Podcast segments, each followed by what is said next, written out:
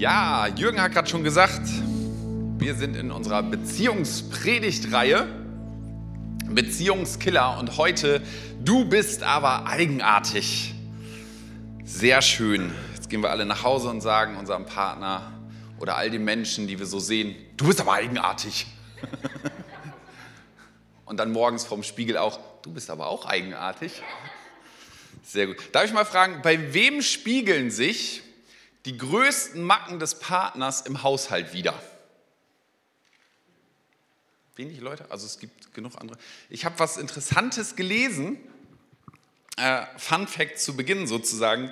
Und da hieß es, willst du eine glückliche Ehe haben, dann mach gemeinsam den Abwasch.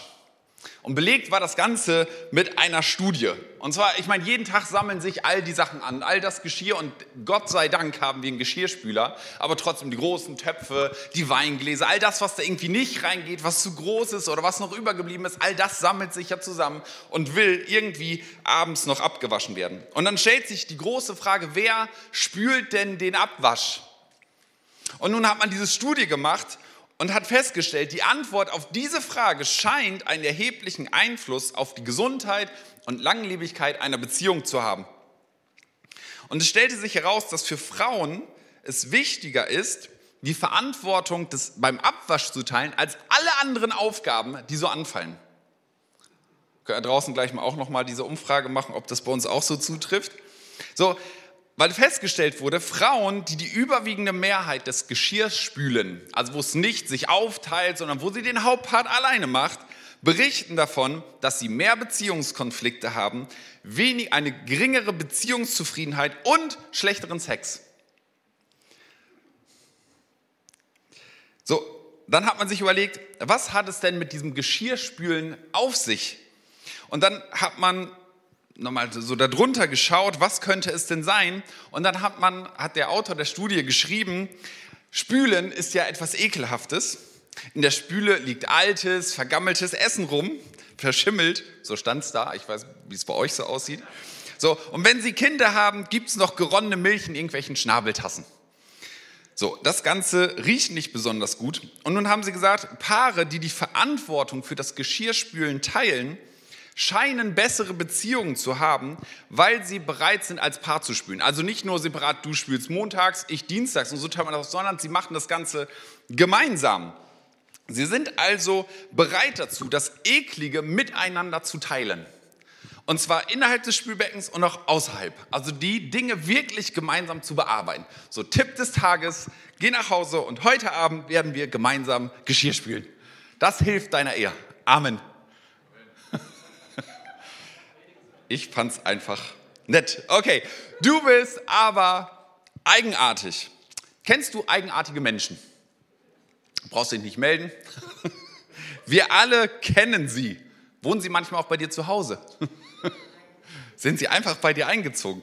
So, wir alle kennen Menschen oder haben Menschen kennengelernt, die irgendwann ist uns aufgefallen, hey, die sind irgendwie ein bisschen eigenartig, die haben irgendwie Macken. Also erst erschienen sie relativ perfekt für uns, so, so von der Ferne, aus der Distanz sieht das alles immer so großartig aus. Aber je näher du kommst, umso näher du mit Menschen zusammenlebst, umso mehr fallen dir die Macken auf, die Eigenarten von Menschen.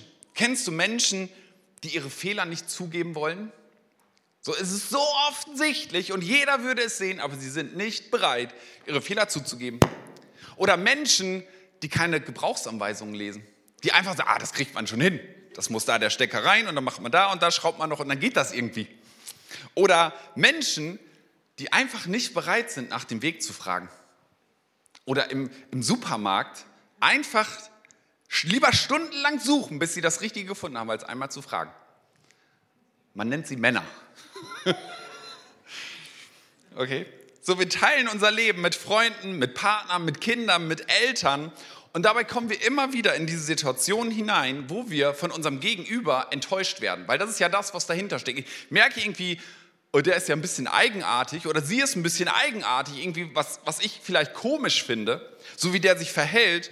Und das, was dahinter steckt, ist am Ende des Tages eine Enttäuschung. Ich habe anders über jemanden gedacht. Ich dachte, er sei etwas perfekter. etwas besser, hätte nicht so komische Macken, die er da mit sich rumträgt. Und das, was dann passiert ist, diese Enttäuschung kommt in eine Beziehung hinein. Und Enttäuschung ist ja erst einmal was Gutes. Weil was bedeutet denn Enttäuschung? Ich bin einer Täuschung aufgesessen und nun geht die Täuschung weg. Ich hatte ein besseres Bild von jemandem. Ich wurde getäuscht, weil so perfekt ist er dann doch gar nicht. Und nun kommt die Enttäuschung hinein.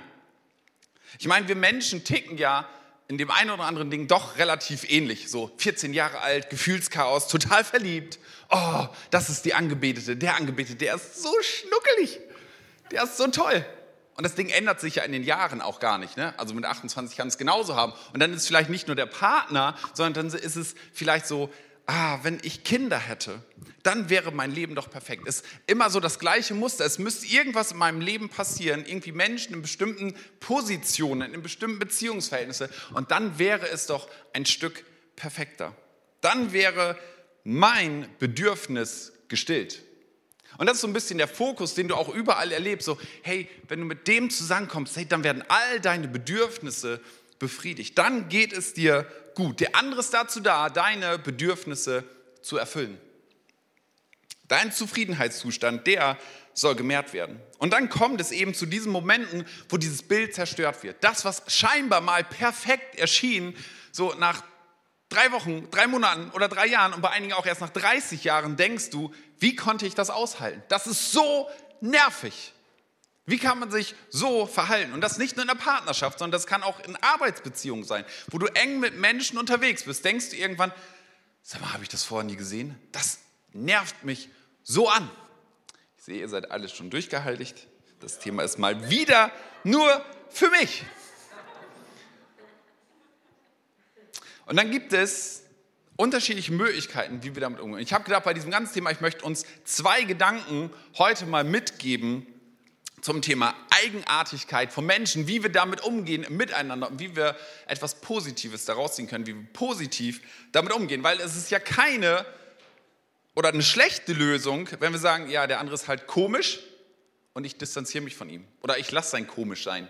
Also wenn der jemand wirklich komisch ist, dann wäre es ja gut, wenn er sich ändert, oder? Und wenn ich ihm da noch helfen könnte. Und heute Abend stellen wir uns wieder von Spiegel und sagen, wäre super, wenn ich dir helfen könnte. So, mein erster Punkt, deine Andersartigkeit, mein Geschenk. Die Bibel erzählt gleich zu Beginn von einem Mann, den schaut Gott sich an und stellt fest, was jeder Mann irgendwann in seinem Leben feststellt, spätestens dann, wenn er im Hotel Mama ausgezogen ist. Der braucht Hilfe. Der braucht dringend Hilfe, der kriegt das alleine nicht hin. So in 1. Mose 2, Vers 18 heißt es, und Gott der Herr sprach, es ist nicht gut, dass der Mensch allein sei. Ich will ihm eine Hilfe machen, die ihm entspricht. Also Gott schaut sich Adam an und sagt, obwohl er alles irgendwie großartig geschaffen hat, irgendwie fehlt bei dem was. Es ist nicht gut, dass der Typ alleine ist. Das haut nicht so hin. Ich weiß nicht, der wird wahrscheinlich noch komischer, als er schon ist. Der wird noch eigenartiger. Da muss irgendetwas anderes hineinkommen. Und nun könnte man diesen Vers ja so lesen und denken, ja genau, ich brauche eine Hilfe. Also ich könnte zwar alles alleine schaffen, aber wäre gut, jemanden an der Seite zu haben, der auch noch so ein bisschen sauber macht zu Hause. Der so ein bisschen Dienstleister ist für mich. Aber so ist dieser Pferd null gemeint. Also dieser Begriff von eine Hilfe, die ihm gegenübersteht, hat durchaus unterschiedliche Bedeutungsdimensionen, hat aber nie, nie, gar nie etwas mit Minderwertigkeit oder mit einer niedrigeren Stellung zu tun. Es meint kein Hilfsarbeiter, der auf Anweisungen verschiedene Dinge tut. So jemanden, der dem Chef zuarbeiten müsste. So beispielsweise in 2. Mose 18, Vers 4 wird genau das gleiche Wort benutzt und da wird beschrieben, wie Gott dem Volk Israel eine Hilfe ist. Da heißt es, der Gott meines Vaters ist meine Hilfe gewesen und hat mich vom Schwert des Pharao errettet. So Gott ist nie Dienstleister für uns. Und genau das gleiche Wort wird an dieser Stelle gebraucht. Hey, der Mensch, der da ist, es ist nicht gut, dass er allein ist. Er braucht eine Hilfe, die ihm gegenübersteht. So, da kommt in diese Hilfe eine errettende Dimension hinein. So, Gott rettet in dieser anderen Stelle, rettet das Volk vor dem Schwert des Pharaos ein mächtiges Eingreifen. Ohne das wäre es unmöglich gewesen, dem Pfarrer zu entfliehen. Und diese Dimension der Hilfe kommt auch hier mit hinein in dieses Partnerschaftliche. Hast du schon mal erlebt, dass Mitmensch deine Rettung war? Der dich so richtig aus dem Schlamassel rausgeholt hat. Und nicht nur wegen, wegen der Fähigkeiten, sondern weil du echt am Ende warst. Wo du ihn brauchtest und diese errettende Dimension kennengelernt hast. Wo es durch seine Andersartigkeit, seine, ihre eigene Art die Rettung mitgebracht hat. Wo du alleine echt gescheitert wärst, verloren gewesen wärst. Diese Hilfe, diese Gehilfen meint ein Gegenüber, was Adam in diesem Fall, in diesem Vers entspricht. Also Gott schaut sich an und sagt, du brauchst was an Ergänzung. Das alleine mit dir funktioniert das nicht. Und ich gebe dir etwas, was notwendig für dich ist, was nötig für dich ist, auf dich zugeschnitten auf den Menschen als solchen. Also es geht ja nicht nur um Adam, sondern da heißt es ja, es ist nicht gut, dass der Mensch allein ist. Es ist nicht gut, dass Adam allein ist, ja, aber der Mensch an sich ist es nicht gut. Wenn du alleine auf dieser Welt leben würdest, ich denke das ja immer wieder, hey, so 100 Jürgens auf einer Insel, die würden alle gleich denken, die hätten die gleichen Ideen, die müssen sich doch alle gegenseitig supporten. Die müssen doch eigentlich super miteinander unterwegs sein, aber die wären alle komisch. Das würde nicht funktionieren, das ist nicht Gottes Idee. Der Adam da, der Mensch da, der braucht Ergänzung, der braucht ein Gegenüber, der braucht einen Kontrast, jemanden, der etwas reinbringt, was er selbst nicht hat. Und zwar nicht nur an Fähigkeiten, sondern eben auch an Persönlichkeit. So uns allen ist schon aufgefallen, dass wir, sei es in der Kirche, sei es zu Hause, sei es in der Schule, sei es irgendwo auf der Arbeit, dass es, wenn es um Fähigkeiten geht, uns das allen bewusst. Wir alle wissen, wir können nicht alles. Ich kann kein eine Gitarre spielen, ich kann keine Statik berechnen, ich kann kein Französisch, ich kann so viele Dinge nicht. Und bei den Fähigkeiten ist es allen bewusst, dass wir Ergänzung brauchen. Niemand kann das alles alleine. Aber das Ding ist, auch in unserer Persönlichkeit sind wir ergänzungsbedürftig. Auch in unserer Persönlichkeit brauchen wir das, was mit dazukommt. Brauchen wir diesen Kontrast in unserem Leben. So Adams Gehilfen, wie es in der älteren Übersetzung heißt, die Hilfe, die Gott ihm hinstellt, die Eva wird in diesem Bibelvers, wenn man sich es genau anschaut, scheinbar mit widersprüchlichen Begriffen beschrieben. Da heißt es ja, eine Hilfe, die ihm, hier heißt es, entspricht, in einer anderen Übersetzung, die ihm gegenübersteht. Und ich habe gedacht, hm, eine Hilfe wird doch eigentlich mir an die Seite gestellt, oder nicht? Also wenn mir jemand hilft, wenn wir irgendwo was tragen müssen, dann wird mir jemand an die Seite gestellt. Ich stelle dir jemanden zur Seite. Aber das sagt Gott hier nicht, sondern er sagt eine Hilfe, die ihm gegenübersteht. Und das ist ein sehr spannender Punkt. Es beschreibt nämlich eigentlich, oder kann man am besten mit dem Wort Kontrast beschreiben. Und ich mag es mal so übersetzen, es ist nicht gut, dass der Mensch allein ist. Ich will ihm einen Kontrast geben. Es drückt zum einen die notwendige Ergänzung und gleichzeitig dieses Gegenüberstehende aus.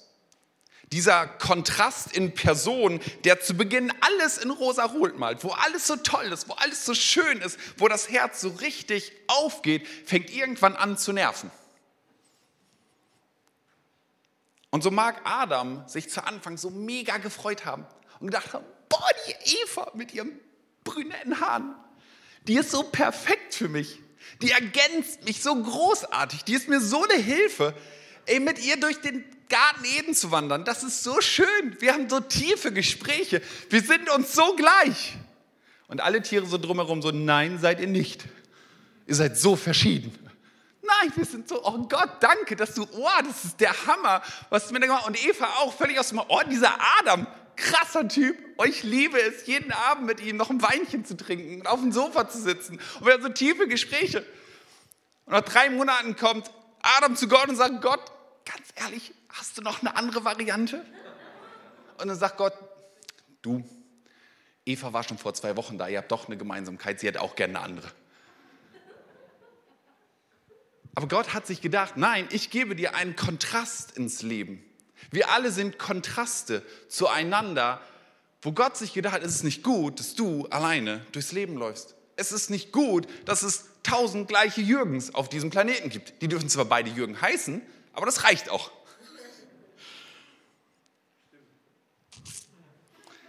So einerseits Ergänzung, gleichzeitig aber auch Herausforderung. Und diese Herausforderung hat ganz häufig eben mit diesen Eigenarten meines Gegenübers oder eben mit meinen Eigenarten zu tun.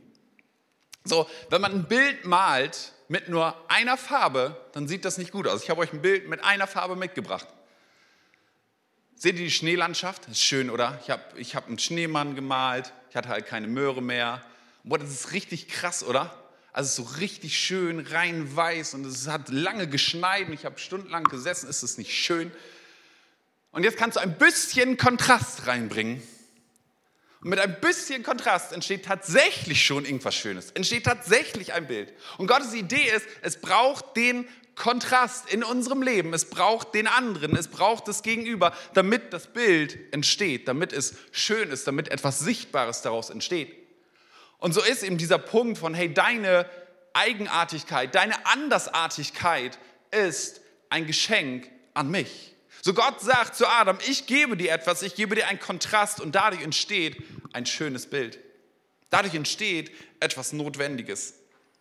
Es ist nicht gut, dass der Mensch allein ist. So Gott schaut auf dieses einfarbige Bild und ist der Meinung, es braucht noch etwas anderes. Und so kann ich mein Gegenüber anschauen. Und ob es nun in einer Partnerschaft ist, ob es bei meinen Kindern ist, ob es bei meinen Eltern ist, ob es in der Kirche ist, ob es in meiner Kleingruppe ist, auf der Arbeit, wo auch immer. Ist das Erste, was ich in dem anderen sehen möchte, bei all dem, was mich vielleicht auch mal nervt. Zu sagen, du bist ein guter Kontrast, du bist ein Geschenk Gottes an mich, weil ansonsten mein Leben kontrastlos wäre. Es ist gut, dass es dich gibt. Und ich glaube, das muss die erste Bedingung sein, hey, wenn wir keine Beziehungskiller in unseren Beziehungen haben wollen, wenn wir das ausmerzen wollen, dann muss diese erste, dieser erste Punkt sein, ich schaue dich an und du bist ein guter Kontrast für mich. Du bist ein Geschenk für mich mit deiner Andersartigkeit.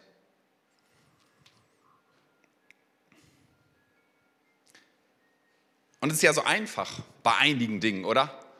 Aber manchmal geht das so im Laufe der Jahre verloren. Das, was wir mal so positiv gesehen haben, all das, was herausschreit, was weiß ich, die, die frohe Natur, wo du denkst, boah, der ist immer fröhlich und nach ein paar Jahren denkst, boah, das geht mir so auf den Senkel.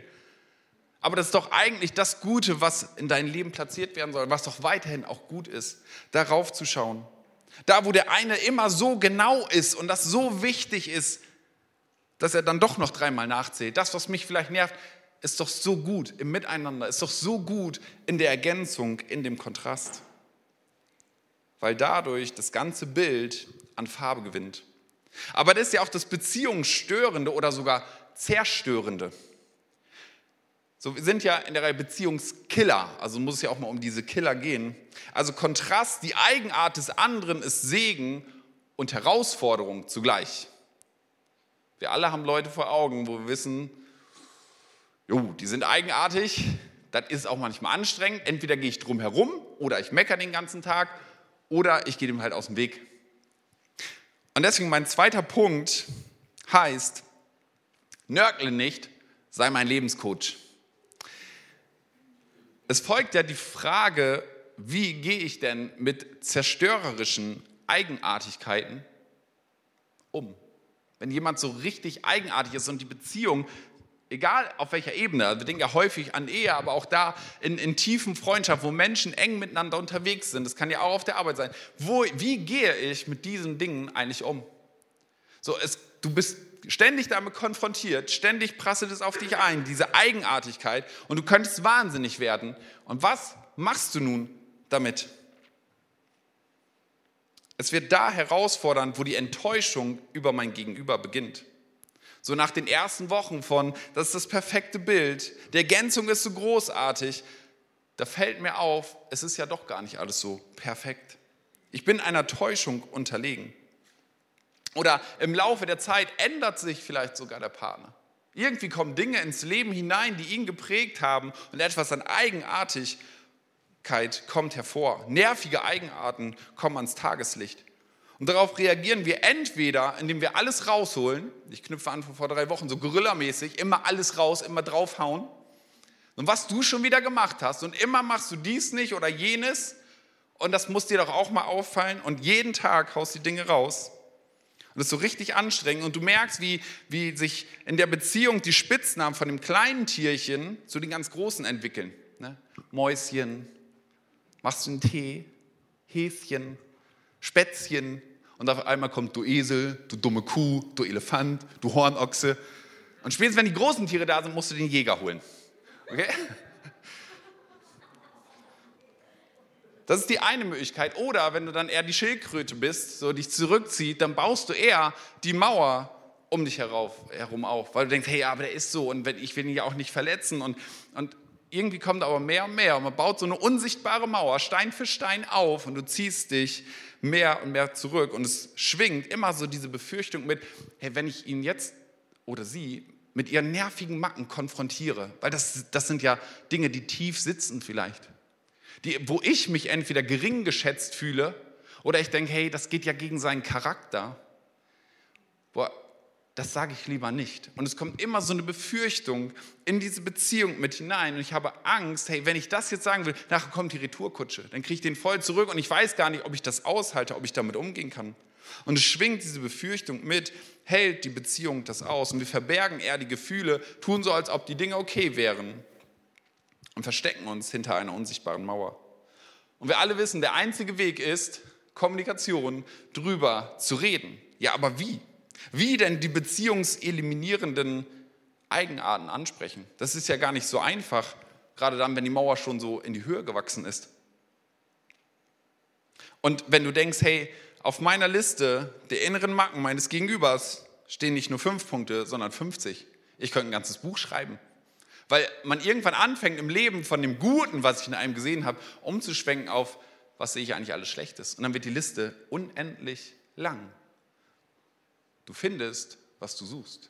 Suchst du Gutes, findest du Gutes. Suchst du Schlechtes, findest du Schlechtes.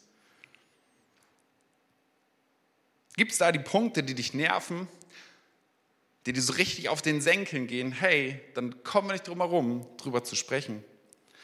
Und ich glaube, wir sollten uns zusprechen, unsere Beziehung nicht von solchen Befürchtungen kaputt machen zu lassen.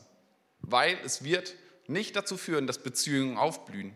Egal auf welchen Ebenen. Und das ist ja Gottes Ideen, Idee. In Philippa 2, ab Vers 2 heißt es, da macht doch meine Freude vollkommen, indem ihr in guter Gemeinschaft zusammenarbeitet einander liebt und von ganzem Herzen zusammenhaltet, seid nicht selbstsüchtig, strebt nicht danach, einen guten Eindruck auf andere zu machen, sondern seid bescheiden und achtet die anderen höher als euch selbst.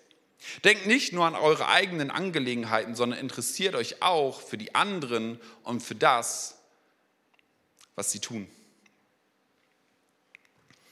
In guter Gemeinschaft zusammenarbeiten. Und das nicht nur im Team auf der Arbeit, nicht nur in der Kirche, sondern auch mit den Kindern, mit meinem Partner, mit meinen Eltern. In guter Gemeinschaft zusammenarbeiten. Beziehung gleich welcher Art bedeutet Arbeit. Auch das haben wir schon mal gehört, oder? Beziehung bedeutet, es ist eine dauerhafte Baustelle. Wie in Deutschland auf der Autobahn. Ist nie fertig. Und ich will uns nochmal ein ganz praktisches Tool mitgeben, was ich glaube, was uns wirklich helfen kann, mit Eigenarten umzugehen. So wie alle wissen, es gibt Eigenarten, es gibt welche, da kann man drüber weggehen, die sind nicht so wichtig, aber es gibt ja auch welche, die gehen einem so richtig auf den Keks und die könnten zum Beziehungskiller werden. Die könnten dazu führen, dass Beziehungen völlig kaputt gehen. Und ich habe, finde ich, ganz praktisches Tool gefunden, was uns dabei helfen kann, Beziehungskiller zu eliminieren. Und du kannst ja mal mit deinem engsten Freund oder mit deinem Partner dich mal hinsetzen und folgende Liste machen. Und zwar darf er diese Liste über dich machen und du über ihn. Diese Liste ist ganz einfach. Sie beginnt mit erstens, zweitens, drittens und von hier darfst du die auch gerne so lang fortführen, wie du willst. Und dieser Bereich hier, da fängt man mit an, weil wir wissen alle, wir sollten immer mit den guten Dingen anfangen. Das ist die, ich nenne sie mal Go for it Area. Okay? Dieser Bereich hier. Und da schreibst du dir auf, was sind eigentlich die Dinge, die von der Persönlichkeit meines Gegenübers so großartig sind, dass ich die darin bestärken will, dass ich die darin befeuern will, dass ich da ihr größter Fan bin. So, wenn ich auf meine Frau schaue, dann denke ich, hey, meine Frau ist so kreativ, das liebe ich. Und in jedem Moment, wo ich sie darin unterstützen kann, wo ich sie anfeuern kann, wo ich sagen kann, das ist großartig, mach das weiter, da will ich es ihr sagen. Ich will sie in den guten Dingen bestärken. Meine Frau ist jemand, die gastfreundlich ist, die gerne Menschen einlädt, die gerne kocht, die gerne die Dinge dafür macht. Und ich will sie darin bestärken, obwohl ich manchmal viel lieber sonntags nachmittags meine Zeit für mich habe und Ruhe habe. Okay, ich will sie darin bestärken, das Gute, was sie an Eigenschaften hat, noch weiter nach vorne zu bringen. Ich glaube, das als Anfang drin zu haben und sich mal ruhig aufzuschreiben, ich sage, die dürfen länger sein. Das darf mehr als 1, 2, 3 sein. Okay? Und jetzt zu dem, worum es ja eigentlich geht. Wenn du im Kopf diese Liste hast von deinem Gegenüber, dann mag die auch irgendwo anfangen. Und dann steht auf deiner Liste Punkt 6, was dich nervt, Punkt 7, was dich nervt, der fünfte Punkt, was dich nervt, der vierte Punkt, was dich nervt, der dritte, zweite, erste. Und da kann die Liste eventuell unendlich lang sein. Es gibt ja Menschen, die können Bücher darüber schreiben, über Nervigkeiten des, des anderen, über die Eigenarten. Und dann mach mal bitte Folgendes. Mach mal hinter dem dritten nervigen Punkt einen Strich. Und diese, diesen Bereich hier, den nennen wir mal die No-Go-Area. Die Dinge, die überhaupt nicht gehen. Und dann stellst du dir vor, in einem guten Moment, bei einem guten Essen, sagst du, Schatz, lass uns gegenseitig aufhören zu nörgeln, sondern gegenseitig der Lebenscoach zu sein. Und in diesem Bereich geht es nicht darum, angefasst zu sein, sondern wirklich darum zu sagen, hey, ich will auch hier das Beste in dir fördern. Ich habe überlegt, welche Beispiele nehme ich denn aus meinem Leben? Und da muss man ja so ein bisschen aufpassen. Nachher kommen dann immer alle und erzählt meiner Frau, was ich erzählt habe und so. Deswegen habe ich ein unverfängliches Beispiel genommen, was eigentlich gar nicht auf diesen 1, 2, 3 Punkten steht. Aber wenn ich einkaufen gehe, das kann ich gerne machen, das kann ich auch mit meinen Kindern machen, ganz entspannt. Ich kann hinterher an der Kasse alle Sachen bezahlen, den Einkaufswagen räumen. Und da habe ich mein System. Wenn ich mit meiner Frau einkaufen gehe, dann will sie auch helfen, weil Miriam hat so ein unterstützendes Herz. Und dann macht sie das auch und dann steht sie, läuft sie auch drumherum und dann räumt sie die Sachen auch ein und dann, wie muss denn die Wurst da reingelegt werden, flach oder hochkant? Und auf einmal merkst du, das System passt nicht mehr. Hör auf damit! Das macht mich wirklich ärgerlich. Beim letzten Mal habe ich sie weggeschickt, habe gesagt, geh schon mal raus. Das funktioniert sonst nicht. Lass mich selber machen, egal wie groß der Einkaufswagen ist. Bitte. Die No-Go-Area. Bitte tu diese Dinge nicht. Oder ein Ding, was ich dummerweise immer wieder tue, wenn ich abends nach Hause komme, dann gibt es lecker Essen, die haben alle schon mittags gegessen und dann steht da noch was, dann mache ich mir die Sachen warm. Und wenn das Essen warm ist, dann tue ich da auf meinen Teller und dann esse ich. Und den Rest lasse ich einfach stehen, was im Endeffekt eine Geringschätzung ist. Okay, ich räume meinen Kram irgendwie nicht weg. Und ich lasse das Lieblingsding meiner Frau, die Sachen in der Pfanne, weil die setzen ja schon so, so ein bisschen an. Und hast du da so diese Schicht drauf. Und die könnte man ja ganz einfach wegkriegen. Ist ja noch nicht mal, nicht mal erwartet, dass ich alles putze und wieder in den Schrank stelle, was mir auch erwarten könnte. So ein bisschen Wasser rein, damit es nicht zu sehr ansetzt und man das am nächsten Tag so richtig rausschrubben muss. So, das stände bei mir auf dieser Liste oder in den ersten Jahren meines Pastorendaseins war einer meiner dicken Punkte. Ich dachte, ich müsste immer erreichbar sein. Zu jeder Tages- und Nachtzeit immer das Handy an, egal ob wir gerade am Tisch sitzen, ob wir mit den Kindern spielen, ob wir gerade Urlaub machen, immer erreichbar sein. Das war ein absolutes No-Go und war, glaube ich, auf Platz 1. Das ging überhaupt nicht. Und jetzt kann ich ja, kann ich ja sagen, boah, meine Eigenart, das gehört aber zu mir, das ist so meins. Hey, darum geht es erstmal nicht. Wenn es um Beziehung geht, dann geht es darum, hey, dass dein Gegenüber, dein Kontrast, diese Punkte mal benennen darf, weil es für ihn oder für sie die Beziehung killt. Es geht nicht in erster Linie darum, dass du falsch bist. Bist du auch nicht. Du bist ja erstmal so, wie du bist. Es geht nicht darum, dass du irgendwie eigenartiger bist oder nicht normal genug oder was auch immer, sondern es geht darum, diese Punkte zu definieren und zu sagen, hey, das ist etwas, was unsere Beziehung killt. Dieser Bereich hier hat auch einen Namen. Jetzt muss ich die fromme Vari Variante eben suchen. Ich wollte den nennen Halt die Fresse Area, aber ähm,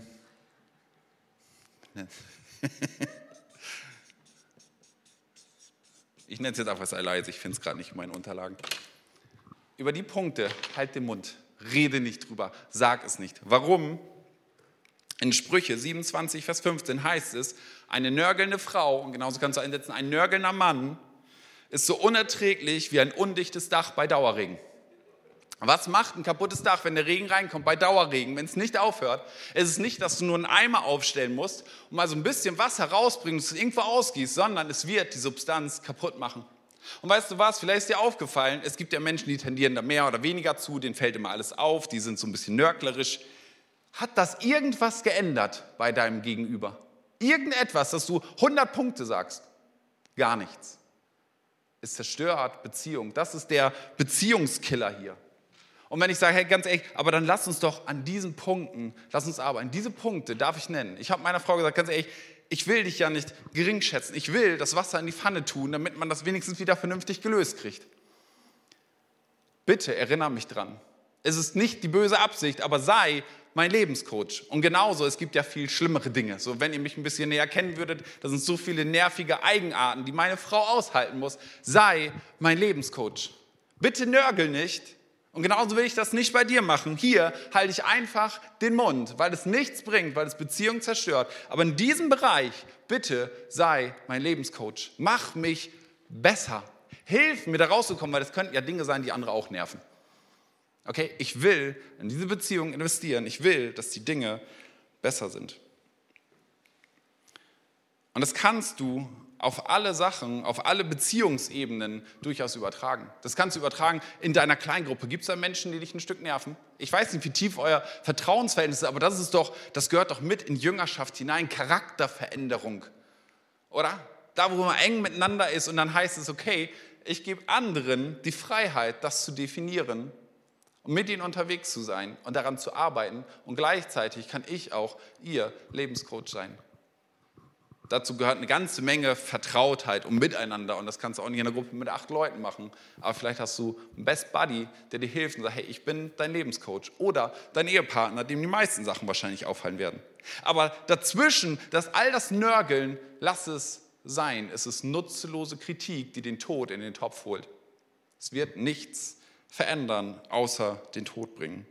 In Kolosser 3, ab Vers 13 heißt es, Seid nachsichtig mit den Fehlern der anderen und vergebt denen, die euch gekränkt haben. Vergesst nicht, dass der Herr euch vergeben hat und dass ihr deshalb auch anderen vergeben müsst. Das Wichtigste aber ist die Liebe. Sie ist das Band, das uns alle in vollkommener Einheit verbindet. So, das ist Gottes Idee. Hier vergib einander, auch wo der andere dir auf den, auf den Schlips tritt, wo der andere dir auf den Fuß tritt, wo seine Eigenartigkeit dich manchmal wieder annervt da vergib. Und mit dieser Herzenshaltung, glaube ich, können Beziehungen gewinnen, können Beziehungen wachsen.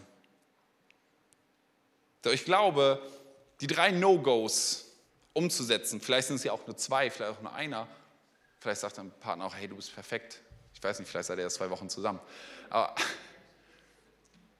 daran zu arbeiten, ist, glaube ich, hart genug. Aber mit meinem Gegenüber, meiner Gehilfin, meinem Gehilfen, meinem Lebenscoach können diese Dinge gelingen. Derjenige, der den Blick von außen hat. In unserer Kultur gibt es drei Ansichten und in diesem Fall speziell über Ehe. So, wir können das sicherlich erweitern auf partnerschaftliche Beziehungen und die kann man durch drei Brillen anschauen. Also einmal ist die psychologische Brille, das andere ist eine romantische Brille und das dritte eine moralische. So, die meisten Beziehungsratgeber nehmen eine psychologische Brille auf. Die schauen sich das an und sagen, weißt du was, all die Statistiken, das, was du siehst, Ehe ist in der Regel zum Scheitern verurteilt. Die meisten werden irgendwie geschieden, egal wie lange zusammen. Also es ist keine positive Vorausschau auf das, was kommt. Und deswegen der Schluss daraus ist, suche doch unbedingt nach einer möglichst hohen Kompatibilität, achte auf Eigenschaften wie Verträglichkeit, Harmonie, Empathie und Nettigkeit. Dann hast du vielleicht eine Chance darauf, das hinzukriegen. Das sind in all diesen Beziehungsratgebern. Dann die zweite Brille, diese romantische Brille von all, in, in all den Filmen, die du aus Hollywood siehst. Hey, die leidenschaftliche Liebe. Du hast dich verliebt und die Gefühle spielen verrückt und mit dieser Brille kannst du drauf schauen. In den meisten Pop-Songs findest du all das wieder. Und das dritte, diese moralische Brille. Und diese moralische Brille, wenn du da drauf schaust, dann kannst du feststellen, dass partnerschaftliche Beziehungen einem höheren Zweck dienen, auf einer anderen Ebene noch betrachtet werden können. Dass es darum geht, in der Partnerschaft dich mit dir selbst bekannt zu machen. Eine Partnerschaft, die dir den Spiegel vorhält, in der du erkennst, dass du gar nicht so edel bist und das Leben mit dir zusammen vielleicht doch gar nicht so easy ist, wie du es dir vorgestellt hast, als du noch allein gelebt hast. Jeder von uns denkt, er sei normal, oder? Mit mir müsste man es doch gut aushalten können. Und bei, diesem moralischen, bei dieser moralischen Brille geht es darum zu sagen, hey, ich kann einen anderen Blick darauf haben. Das ist in dem Miteinander eröffnet es mir eigentlich, wie ich bin. Und ich habe zum Abschluss ein Zitat von einem Kolumnist aus der New York Times, das, glaube ich, ganz gut beschreibt, was Gottes Idee dieses Gegenübers, dieses Kontrastes in einer Beziehung ist. Da heißt es, in einer guten Ehe identifiziert man seinen eigenen Egoismus und sieht darin das grundlegende Problem. Du betrachtest es ernster als den Egoismus deines Ehepartners. Die alltäglichen Aufgaben der Ehe sind Gelegenheiten, eine selbstlosere Liebe zu kultivieren. Jeden Tag gibt es eine Chance, ihren Partner zu inspirieren und zu ermutigen, sein oder ihr bestes Ich zu werden. In dieser Perspektive geht es bei der Ehe nicht um zwei Individuen, die versuchen, ihre eigenen Bedürfnisse zu befriedigen. Es ist eine Partnerschaft der gegenseitigen Hingabe zum Zwecke des moralischen Wachstums und um ihre Ecke der Welt ein wenig besser zu machen. Finde das nochmal gut zusammengefasst, in dem, hey, was kann mir helfen in diesen engen Beziehungen, die ich habe? Wo fördere ich den anderen? Wo gehe ich voran? Und wo spiegelt er mir? Stellt mir das vor in den Dingen, wo ich etwas an Veränderung bedarf, an meiner Eigenartigkeit, die ich mit mir bringe. Und so steht gerne auf, ich würde zum Abschluss gerne noch beten und dann gehen wir noch mal in einen Song rein. Jesus, ich danke dir dafür, dass du als allererstes uns Menschen um uns herum gestellt hast, die in Kontrast zu uns sind, als ein Geschenk für uns. Dass das Bild nicht so fad ist. Ich möchte dir danken für einen jedem hier im Raum mit seiner Andersartigkeit.